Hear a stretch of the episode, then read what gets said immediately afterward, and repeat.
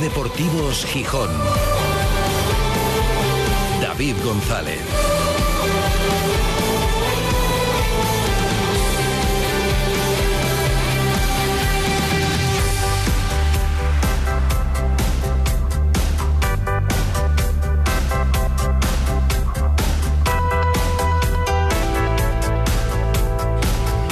Martes 7 de marzo de 2023. Buenas tardes, bienvenidas, bienvenidos a Ser Deportivos Gijón. El gran nombre propio de la semana en el Sporting es el de Uros Jurjevic, noticia el sábado porque rompió su mala, malísima racha goleadora en Albacete. Lamentablemente no sirvió para que el Sporting ganara ni para que puntuara, pero después de no marcar desde el mes de agosto, llevaba dos goles esta temporada, los dos en el mismo partido en la jornada 2 y por fin vio portería y será importante desde luego recuperarle. Esperemos que los próximos, que haya pronto más y que sirvan para que el Sporting sume puntos en el tramo final de la temporada. Rompía Uros Jurjevic su mala racha, la personal, y rompía también la del equipo a domicilio. El Sporting llevaba tres meses sin marcar un gol fuera de casa. Así claro, ganar es imposible, a domicilio y empatar es difícil. Eh, si no consigues marcar, en cuanto el rival te marca, bueno, es una perogrullada, pero es una realidad. En eso habrá que trabajar porque algún punto habrá que sumar fuera de casa, teniendo en cuenta además el calendario que le viene ahora al Sporting. Y Yucas noticia porque horas después de romper esa sequía goleadora, parece que lo estaban esperando, bueno, también es verdad que coincidía ahora convocatoria, le vuelven a llamar de Montenegro.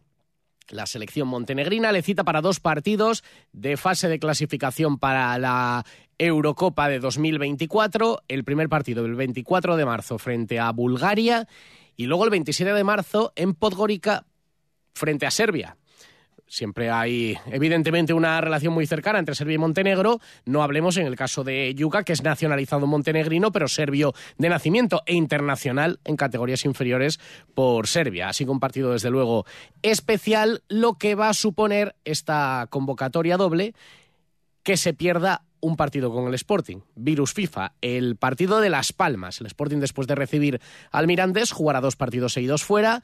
En Burgos, ese sí podría jugarlo Yuca se marcharía el lunes, al día siguiente, el lunes 20, pero no podría estar para el partido frente a la Unión Deportiva Las Palmas. Yuca, que buscará su primer gol con la selección de Montenegro en estas dos nuevas oportunidades, lleva 10 partidos desde que consiguió el pasaporte, todavía no ha conseguido marcar, veremos en estas dos citas. Y sí que ha marcado con el del domingo 60 goles con la camiseta del Sporting que le convierten en el segundo máximo goleador extranjero de la historia del Sporting por detrás a bastante distancia de Enzo Ferrero, pero es el segundo con todos los matices, claro, de la categoría. El número de goles ahí está, pero evidentemente a Yuca solamente le ha tocado jugar con el Sporting en segunda división. Recuperar a Yuca es uno de los objetivos en el tramo final de temporada, mejorar el rendimiento colectivo y los rendimientos individuales y, por supuesto, sumar puntos.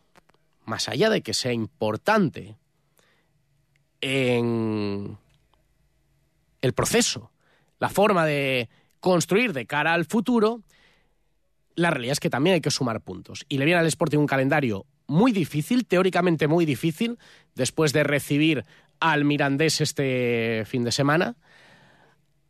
Así que es muy importante el partido de este domingo. Luego el Sporting, luego lo vamos a repasar, pero va a jugar en seis jornadas contra cinco de los ocho primeros.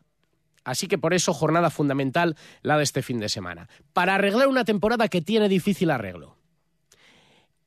Es que estamos en un momento también de especial convulsión, de mucho debate, en el que parece que hay gente que dice que otros lo vemos todo negativo y que no vale nada. Bueno, no lo decimos nosotros. Que la temporada va camino de ser un fracaso deportivo, no lo decimos nosotros. Lo dijo el dueño. Lo dijo el patrón. Y lo dijo con una rotundidad escandalosa. Hace tres meses, perdón, dos meses, en el mes de enero, foro de aficionados, le preguntan a Alejandro Irarragorri si no clasificarse este año para el playoff era un fracaso. E Irarragorri responde así, esta es la pregunta y la respuesta. ¿Sería un fracaso no entrar en playoff? Seguramente, por supuesto. Sí, seguramente sería. ¿Y por qué hay tanto miedo a, yo la palabra fracaso? No, yo no, eh, al revés. Yo te puedo decir que yo en mi vida he fracasado más veces de las que he triunfado. Y lo dije al inicio, para mí el fracaso, si lo digieres bien, lo único que hace es construir cimientos. Y aguas con el éxito, porque el éxito si lo digieres mal, también tiene sus venenos. Entonces yo admiro y aprecio el fracaso de la misma manera que admiro y aprecio el éxito. Le tengo mucho cuidado a cómo digiero las dos partes. Entonces, yo te lo digo hoy de cara, de frente, sería un gran fracaso no estar en playoff para mí, para la organización, para David y su equipo, para el míster y su cuerpo técnico y para los jugadores, para todos. Sin duda, no tengas duda de que sería un gran fracaso. Y el que diga que no, lo puede venir a discutir conmigo cuando quiera. Pero eso tampoco es el fin del mundo. Y hoy estamos muy lejos de poder determinar eso como fracaso. Pienso al revés, pienso que vamos en el camino de poder generar un hábito diferente en el cual las que normalmente se salen en la portería rival entren y las que normalmente entran con muchísima facilidad en nuestra portería eh, salgan, ¿no? Sería un gran fracaso, decía Alejandro Irarragorri, para la organización, para el cuerpo técnico, entonces era el de Abelardo. Para mí, personalmente, no sería el fin del mundo, pero sería un gran fracaso, porque ese era el objetivo. Ahora ya se está más cerca de que se culmine el fracaso. Y dicho lo cual, no pasa nada. Hombre, sí, vamos a ver, sí pasa, pero no pasa nada. Este es el año de aprender de los errores porque es un año de errores. En planificación deportiva ha sido un año de errores. Condicionado, primer año de experiencia del Grupo Orlegui en España, lo que quieras, pero ha sido un año de errores. Ah, Irarragorri decía que había que pelear por el playoff este año ya. Y no decías que acabamos de llegar, no decía es que ahora hemos cambiado de entrenador. No, no, ha sido un año de errores. Y no pasa nada, se aprende de los errores. Y del fracaso también se aprende. Admiro el fracaso, decía Aragorri, admiro el éxito y aprendo del fracaso. ¿Cómo es aquello? o gano o aprendo, ¿no? Cuando se pierde, se aprende más. Pero si no blanquean ellos la temporada, vamos a blanquear a los de fuera, decir, bueno, hombre, no está tan mal. No, es un fracaso porque se había marcado ese objetivo. No tratemos de vender lo que no es si ellos mismos admiten lo que es. En fin, hoy descanso, mañana vuelta a los entrenamientos. Enseguida se pasa por aquí Anton Meana a ver qué rescata él deportivamente de esta temporada, que yo creo que es la de eso, la de que el año que viene no se repitan los errores de esta. Pero que en planificación deportiva ha dejado mucho que desear. Primer equipo, filial, está dejando mucho que desear. Y también tenemos hoy otras muchas cosas de las que hablar. Muchas, ¿eh? Tenemos un montón de temas. Por ejemplo, que Gijón no renuncia a que en este año 2023 vuelva el Gijón Open. Veremos en qué formato, en qué fechas, pero atraer un torneo de tenis de máximo nivel, con figuras de competición masculina, avalado por la Federación Española, por la ATP. No renuncia, no será sustituto de la Copa Kremlin, no ocupará ese hueco porque eso se irá para Tel Aviv. Desde la organización contaban con ello y se va a hacer oficial en las próximas horas desde Gijón, pero hoy nos decía el concejal Ramón Tuero, siguen peleando y la idea es que Gijón cuente con un Gijón Open. Veremos el formato y las fechas en este 2023. En ello se trabaja. Ramón Tuero, concejal de deportes. Tel Aviv eh, era una opción muy, muy potente, muy válida, eh, que sustituye a priori al, al torneo de Kremlin, el de Moscú, pero bueno, que había más opciones. De hecho, os recuerdo que el año pasado fue así también. El año pasado no, no, no sustituimos al Kremlin, sino sustituimos a la gira asiática, que había cuatro o cinco sedes nuevas en Europa porque no se hizo la, la, gira asiática. Y este año, bueno, están las puertas siguen todavía abiertas, las puertas. Eh, se ha cerrado una, la del Kremlin, pero siguen abiertas porque, bueno, la idea de ATP es que haya más sedes en Europa, ¿no? Entonces, bueno, yo creo que hay que esperar, sin más, ¿no? De hecho, estamos ahí, eh, todo el mundo sabe que estamos ahí, la Federación Española, por supuesto, y bueno, pues si es posible, encantados, y si no es posible, bueno, pues al menos ha intentado. Gijón no tira la toalla y sigue trabajando para tener ese torneo en este 2023 en Gijón. Tendremos torneo de tenis en Luanco, como ya es tradición, como se ha recuperado esa tradición, hoy se ha confirmado la participación en la edición número 36 del lituano Edas Budvilas. Ya estuvo el año pasado, sorprendió a los aficionados, llegó a semifinales, cayó en un final muy emocionante frente a Pablo Carreño. Bueno, pues este tenista de solo 18 años, pero que ya está en el circuito profesional, se une a Feliciano López, a Miguel Avendaño y a Iker Sevilla. El que ha vuelto con muchísima fuerza es Fernando Alonso, Después de pasarse por el programa Antón Meana, vamos a saludar a otro crack sportinguista, al compañero de la agencia F, Adrián Uber.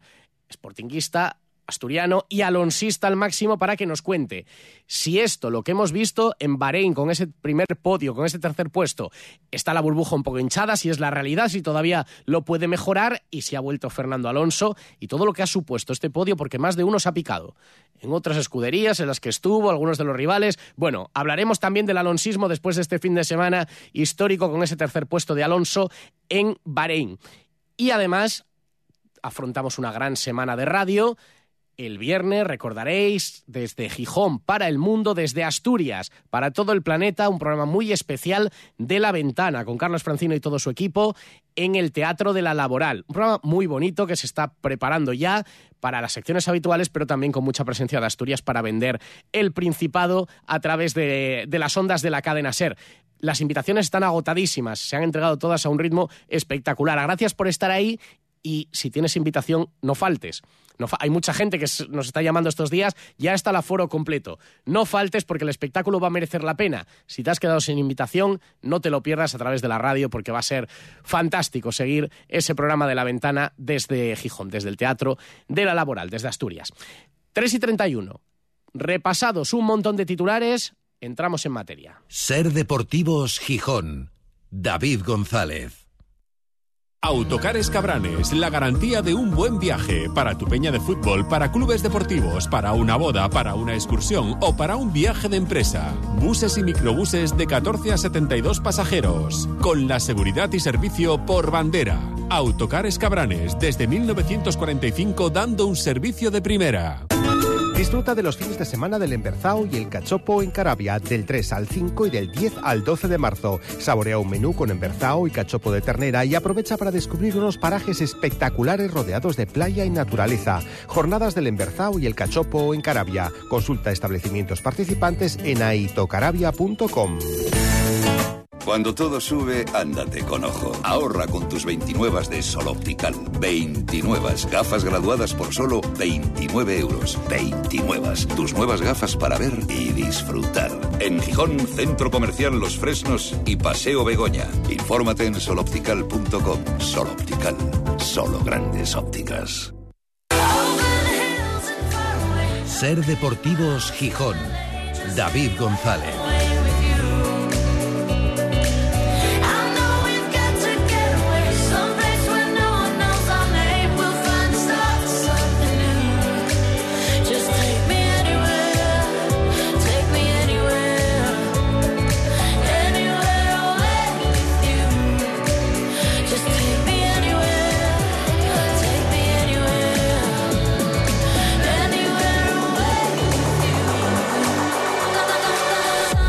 Son las 3 y 33 desde el Náutico para toda Asturias, emitiendo en directo Ser Gijón, Ser Avilés y Ser Cangas de Onís. Y para el mundo a través de nuestra página web, sergijón.com, de la aplicación de la Ser para dispositivos móviles y de Ser Podcast, de la radio para llevar. Con 16 grados han subido las temperaturas y más que van a subir mañana mínimas de 13 grados y máximas de hasta 21, eso sí, con agua mañana en Asturias. Pero, desde luego, ha mejorado el tiempo, ha subido la temperatura, ahora luce el sol, tiene día de descanso el Sporting antes de empezar a preparar mañana el muy importante partido del domingo en el Molinón contra el Mirandés. Muy importante porque ya que fuera de casa el Sporting es de los peores equipos de la categoría, el sexto peor equipo, no marcaba hasta que marcó Yuca el otro día, el domingo en Albacete, no ganaba, tres meses sin ganar viaja prácticamente para nada, en el Molinón es donde mal que bien va salvando la temporada. Ahí las estadísticas son bastante más decentes y es muy importante esta jornada porque ojo a lo que le viene después al Sporting. Después de recibir al Mirandés, que está en este momento un punto por encima de los rojiblancos, el Sporting jugará contra cinco equipos que están entre los ocho primeros. En las seis siguientes jornadas, de entre los ocho primeros clasificados, saldrán cinco de los seis rivales del Sporting. Mirandés ahora en el Molinón y luego Dos partidos seguidos fuera, Burgos y Las Palmas. Lo dicho, para Las Palmas será Baja Yuca, que se irá con su selección. Sí podrá jugar el partido de, de Burgos. Después toca el Granada en casa, otro de los gallitos de la categoría. El Ibiza fuera, bueno, es el Ibiza, está muy abajo, pero es fuera. Y el Sporting fuera, ya sabemos la estadística. Viene el Alavés al Molinón y toca ir a Cartagena, que es otro de los equipos que está aspirando a meterse en el playoff. Así que un calendario muy complicado que hay que afrontar, ojalá con los tres puntos del partido en casa frente al Mirandés. Nombre propio de las últimas horas es el de Uros Jurjevic por la convocatoria de la selección y por su gol, aunque dejaba claro, igual que Ramírez, que no estaba obsesionado por tantos meses sin marcar, que lo había hablado con el entrenador y que, bueno, hombre, que bien por haber marcado, pero que tampoco era algo que tuviera permanentemente en la cabeza. Ya hablé con Mister hace dos semanas y hablé ahora después del partido. Me dio enhorabuena por el partido y por el gol y me dijo que tengo que seguir así, ayudar al equipo hasta el final. Me dijo esto, que tengo que estar ocupado, no preocupado y estoy trabajando en eso, en entrenamientos, también en, los partidos y ahora se ve resultados y al final me, me llegó el gol. Es que no estoy pensando más eh, sobre el gol. Como, como lo dije cuando hablé con el, con el mister, que no quiero pensar sobre el gol y esto, estar preocupado sobre eso. Es más importante ganar los partidos y ahora nos toca Mirandés en, en casa y es más importante ganar ese partido. Pues no estaba preocupado ni obsesionado por el gol Yuca y se lo tomaba con filosofía.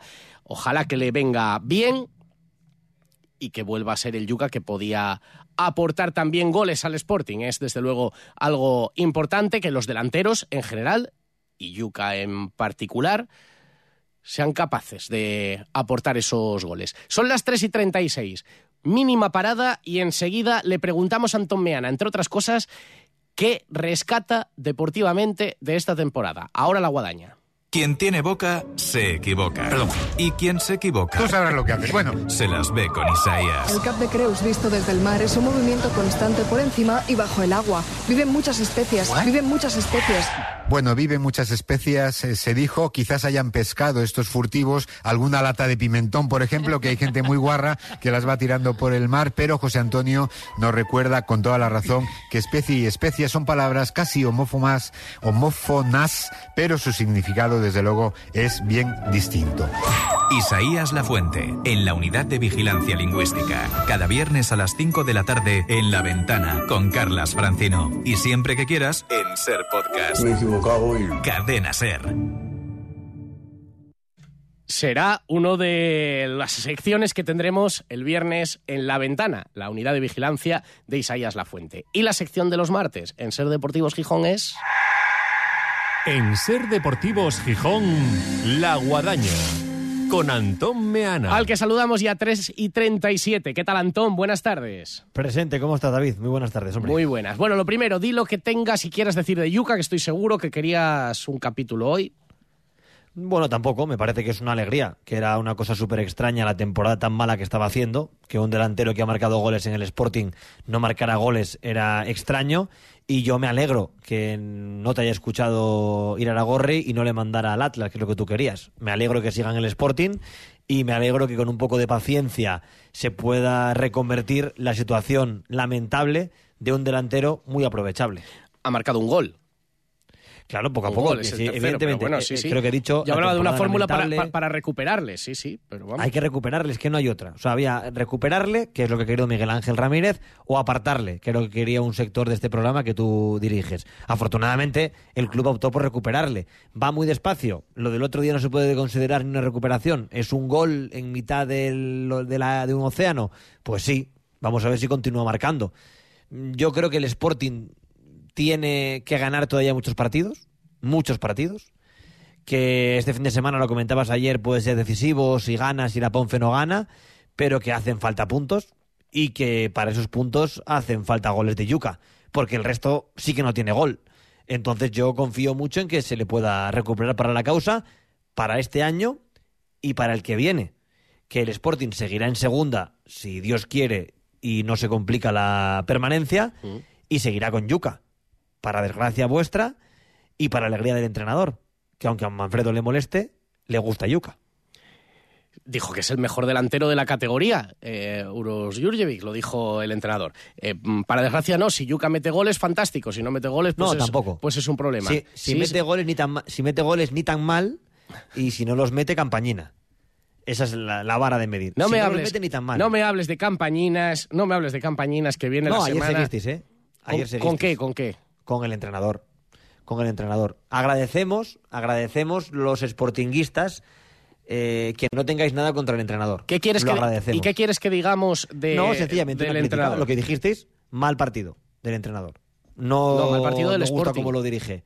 Ma- pero- No, pero digo, si queréis focalizarlo en él, mal partido del entrenador. No lee bien no sé qué. No hace bien los cambios. Eso, eso me parece que es una crítica deportiva.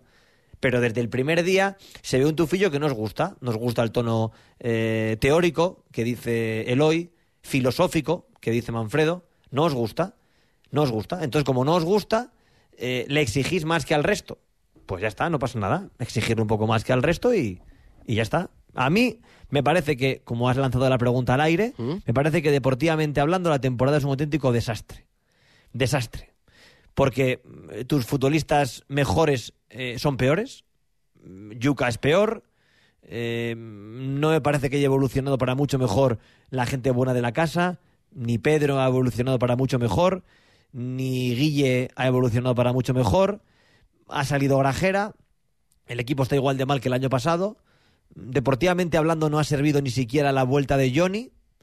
Me parece que es positivo que esté aquí Cote, pero no está eh, el equipo acompañando para que las pelotas de Cote terminen en la cabeza de un delantero y marcando goles el Sporting. Deportivamente hablando, me parece que no es bueno el año. Y luego a mí, de cara a futuro, me sigue ilusionando el hecho de que tengamos un entrenador al que le interese hablar de fútbol, jugar al fútbol de una manera distinta e implantar un modelo de juego que a la larga puede ser apetecible de ver. ¿Que ahora mismo está siendo complicado? Pues sí.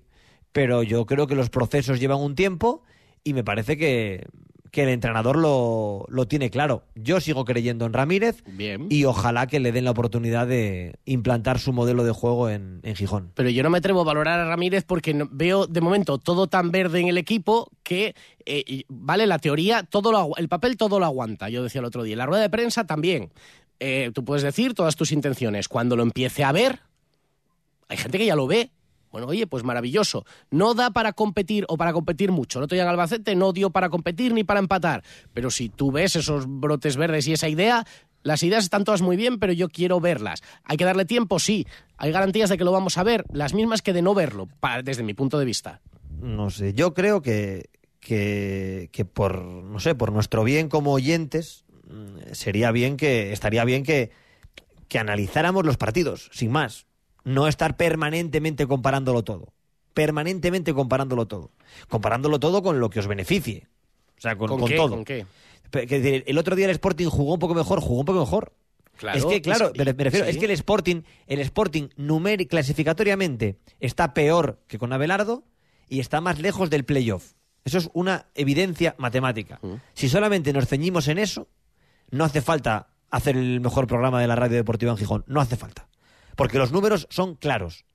Pero el Sporting apostó por una situación distinta, cambiar no solo el entrenador, sino cambiar el modelo de juego en el Sporting. Eso lleva un tiempo, pero es que lleva un tiempo en todos los clubes que apuestan por un cambio. Y aquí pretendemos que Miguel Ángel Ramírez, sin experiencia, llegue a Gijón, implante un modelo nuevo, con una plantilla muy justa, a la que le cuesta pasar el balón a su compañero que está a 5 centímetros, les cuesta, y queremos que lo haga para mañana por la mañana. Pues entonces ya está. O sea, No. es que no hay ningún, no, no, no hay ningún problema. Eh, te- eh, como diría Manfredo Álvarez, podemos adelantar que con casi toda seguridad el Sporting no va a jugar bien contra el Mirandés. Lo podemos adelantar. Que con casi toda seguridad nos sorprendería que el Sporting jugara muy bien contra el Mirandés.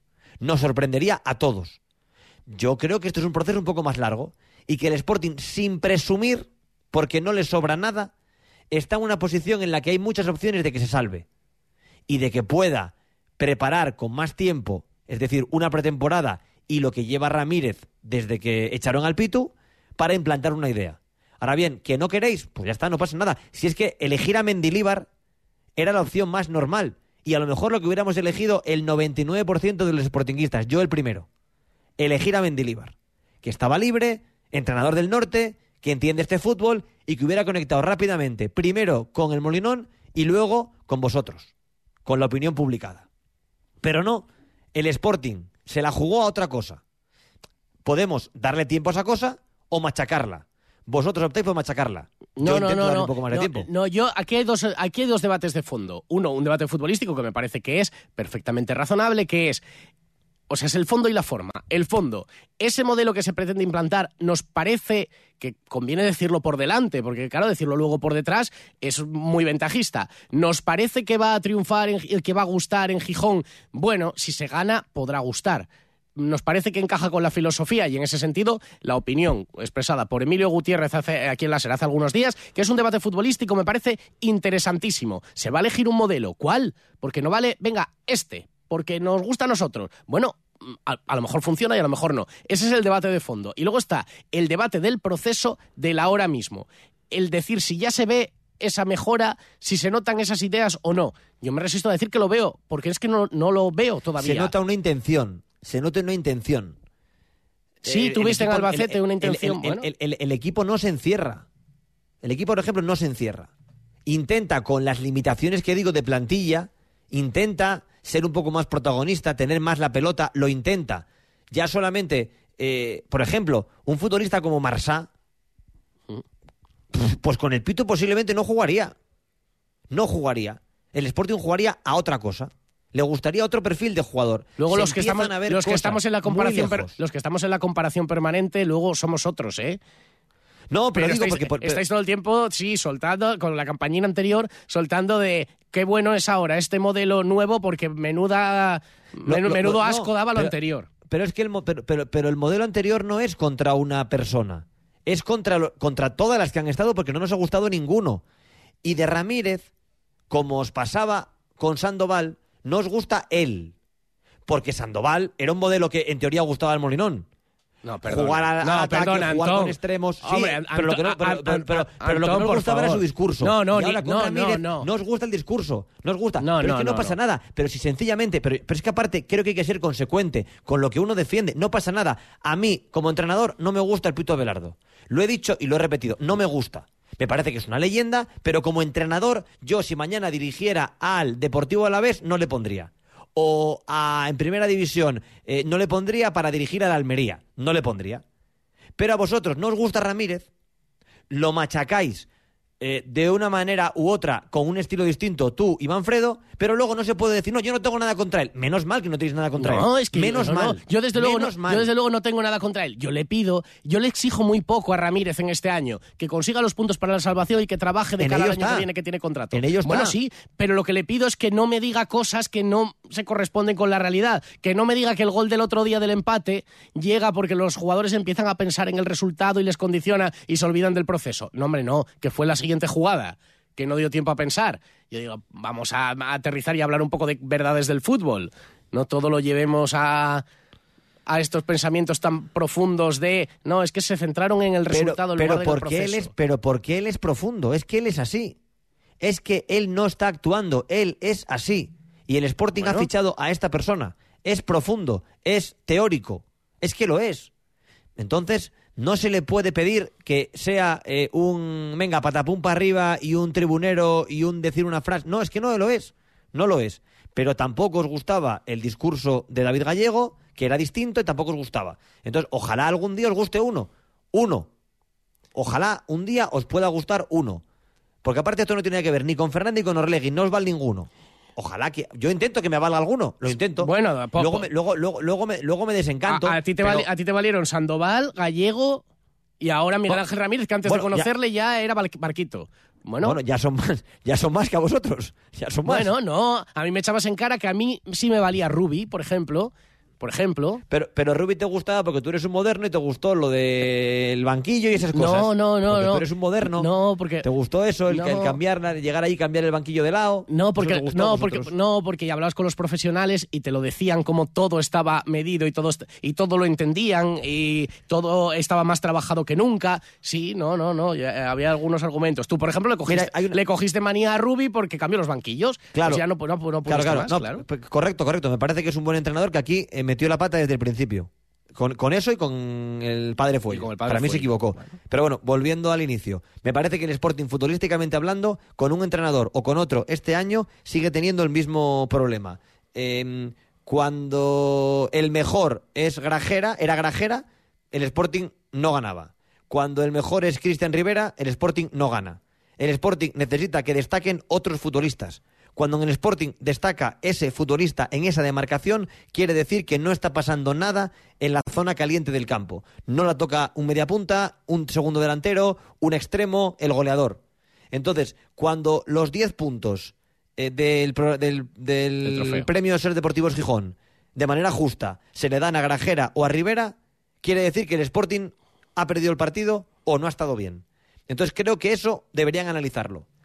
Hay que conseguir que tengan más importancia jugadores de un perfil distinto y que no recaiga el mejor peso del partido en jugadores como Rivera o como Grajera, que se demuestra que el Sporting se ve desbordado en gran parte de los partidos, porque yo no comparto con el entrenador que el otro día el Sporting fuera un vendaval. No me lo creo. No, yo vi el partido y no pues lo eso, percibí. claro. No lo percibí. ¿Que mejoró con respecto a partidos anteriores? Sí, claro, por supuesto que no dio el Sporting la imagen que dio en Andorra. Eso, que el Albacete no supo cómo parar al Sporting. Es que se paró solo, prácticamente. Sí, Bueno, no, pero sí, sí, comparto. eh, Tú ayer dijiste una frase que estoy de acuerdo. No creo que sufrieran mucho los de Albacete. No creo que estuvieran ahí pidiendo la hora y No, mordiéndose no, las uñas, ni llegaran a casa y le dijeran a su padre o a su madre o a su hermana, vaya equipo ha venido por aquí. No creo. Pero me parece que el Sporting va intentando introducir una serie de modificaciones que son muy difíciles porque, repito, para mí la plantilla sigue siendo muy, muy, muy justa. bueno, casi me tumban ayer la propuesta de los puntos de Yuca, ¿eh? No, no, ya lo vi, ya lo vi, ya lo vi. Jolín, Ya lo vi. Vamos, tuve, tuve que fajarme, ¿eh? Algo está cambiando, ¿eh? Sí, sí, sí, bueno. Te gusta a ti de vez en cuando eso, pues un, un guiño. El, el aplauso fácil. Fue- el aplauso fácil. Fue populista, cuando. fue populista por mi parte. Sí, ¿no? un guiño, un guiño, un guiño previo a la guadaña de, de hoy. Sí, es que no- no- ya sabía que ya te iba a tener que aguantar. Dije, no, con ese, con ese tema tampoco, de ese, de ese me libero. Y, y nada, y hasta aquí, hasta aquí esta semana de, de sportinguismo. Eh, mañana Manfredo, que algún, algún palito le dará al entrenador. Más allá de que me encantó, que no lo dije, por cierto, la Manfredoteca de la semana pasada de Enríquez Negreira. Así, Eh, ¿eh? que aparte intentamos ¿Viste? colaborar, intentamos colaborar la, redacción de Madrid y fue un fracaso. Le dijimos que eran datos imposibles de conseguir y Manfredo levantó los teléfonos y los tenía Y todos. los consiguió. Así que un fracaso de Gran Vía 32. El jueves que tenemos el jueves. Ah, sí, el jueves tenemos Ser Deportivos Orlegui con Rodrigo Fáez. Y el, y el viernes el semáforo, pues que es según le convenga a Forcelledo. Aparte ahora desde que está en el comercio, según le convenga. Si la paginina que tiene el sábado es de uno, pues le da el verde a ese. Eh, si no le ha dado bola a alguien el miércoles para su temita del periódico, pues le pone un amarillo o a malas un rojo. De eso se trata la sección, Entonces, claro que sí. es, eh, correcto. no, eh, eso no es democracia. Él no hace, él no mm, pide, son de opinión. Lo que le sale a él, lo que le sale del cuerpo. Claro. Ay, madre ¿Te parece bien, no? Está diciendo aquí Palomayanos que, que has dado en el clavo con la radiografía. Pero voy a Yo lo pedir- disfruto mucho, la verdad. Voy a pedir que ma- mañana y pasado y el viernes analicen tu sección. Bueno, ya lo hacen. Sobre todo la guadaña. Ya lo hacen. Sobre todo Ya la guadaña. ya lo hacen. Sobre todo la guadaña. Ya lo hacen, ya lo hacen, La guadaña no, la, la topinera los jueves. Ya, así ya que- lo hacen, ya lo hacen. Y, ya lo hacen. y si Rodrigo no lo tenía en mente, siempre viene algún oyente a, a que opine Rodrigo sobre lo que dijiste el martes. Entonces, claro, ya la tenemos, la tenemos liada. Eh, hay, hay dos momentos, ya termino con esto, que sé que tenemos una leyenda esperando. Hombre, Eh, necesitan- pero eh, hay dos momentos claves en la semana. el- la, la ventana, por supuesto. El viernes. La escucharé, la escucharé como fiel oyente en la distancia. Sí. Y luego hiciste la recomendación y te seguí. Eh, me está gustando mucho el podcast de Carlos Prieto en el comercio sobre Kini. Sí, hombre, una Sí, pasada. me está gustando. Lo dijiste el otro día y le mandé un mensaje a Carlos para decírselo porque me está prestando mucho. Yo creo que queda por estrenarse el último, me parece. Eh, Creo que queda el último por, por me queda- lanzarse a si mí- no se ha lanzado a mí me quedaba, me quedaba uno por escuchar y el que faltaba por salir. Así que son dos. No, no. Pues aquí No, la- Yo no hago más que escuchar la radio en podcast, porque entre el hoy por hoy de por la mañana vuestro, el- la tertulia de los lunes cuando vuelvo en coche del larguero y en el rato libre que encuentro, el podcast, trabajar, trabajo poco, la verdad. Me estoy dando cuenta que, que escucho mucho podcast, eso quiere decir que trabajar no trabajo mucho. La guadaña luego la vuelves a escuchar en podcast. No, no, no, no. no. No, de hecho, el- Deberías. el martes. Deberías, porque el- a lo mejor te el sorprenderías. El martes no lo, el martes no lo escucho, no, el martes lo escucho en directo. No necesito escucharlo en podcast. A lo mejor luego lo escuchas y te llevas las manos a la cabeza. ¿Pero qué dices? Te lo... Ah, sí ¿Quién soy es yo. este? Sí soy yo. sí ¿Pero soy yo. es este? Bueno, pues enseguida vamos a saludar a otra leyenda. Adrián Uber merece también Me una pie, sección y que nos supuesto. cuente si ha vuelto el alonsismo y si ha llegado para quedarse. Que mejor Ha vuelto que la sabe nadie. correcto. Correcto. Un abrazo, Antón. Otro para ti, hasta el martes, chao. La vida es un viaje impredecible. Por eso, nos tranquiliza saber que contamos con el mejor compañero de viaje. Porque estar tranquilos nos hace disfrutar del camino, sin importar cuándo llegaremos ni cuál será el destino. Toyota Relax, con hasta 10 años de garantía. Toyota, tu compañero de viaje. Te esperamos en nuestro centro oficial Toyota Asturias en Oviedo, Gijón y Avilés. ¿Quieres descubrir una nueva forma de amueblar? Única, diferente, creada para inspirar, asesorar e ilusionarte con tu hogar. Ven a conocernos a la calle Feijó 61 de Gijón, Vivaria Muebles del Turia. Y llévate un 10% de descuento en todas las novedades. Vive Vivaria. Sucedió una noche con Antonio Martínez. Canción del Sur se basa en los cuentos que el periodista y escritor Joel Chandler Harris publicó a finales del siglo XIX. De niño, Walt Disney había leído con pasión estos cuentos, así que compró los derechos de su obra a la familia Harris y se dispuso a rodar la que iba a ser la primera historia de ficción de imagen real de la compañía. Tío Remo te cuenta lo mejor cuento de todo lo que he escuchado yo. Canción del Sur cuenta la historia de un niño que pasa unos días en la plantación de algodón de su abuela. ¡Una rena! Allí el niño conoce y queda fascinado por el tío Remus, un viejo negro que siempre está contando los cuentos. Cuentos cuya moraleja ayudarán al niño a superar los distintos problemas a los que se va enfrentando. El cine clásico y sus historias en Sucedió una noche con Antonio Martínez. Siempre que quieras en Ser Podcast. Vayas donde vayas, cadena Ser. Ser Deportivos Gijón. David González. Pues ya tenemos por ahí a Adrián Uber, compañero de la agencia F, gran amigo y además alonsista número uno para contarnos cómo valora este renacimiento, este boom y este gran estreno de Fernando Alonso en la temporada con su primer podio en Bahrein, tercero con el Aston Martin. Hola Uber, buenas tardes.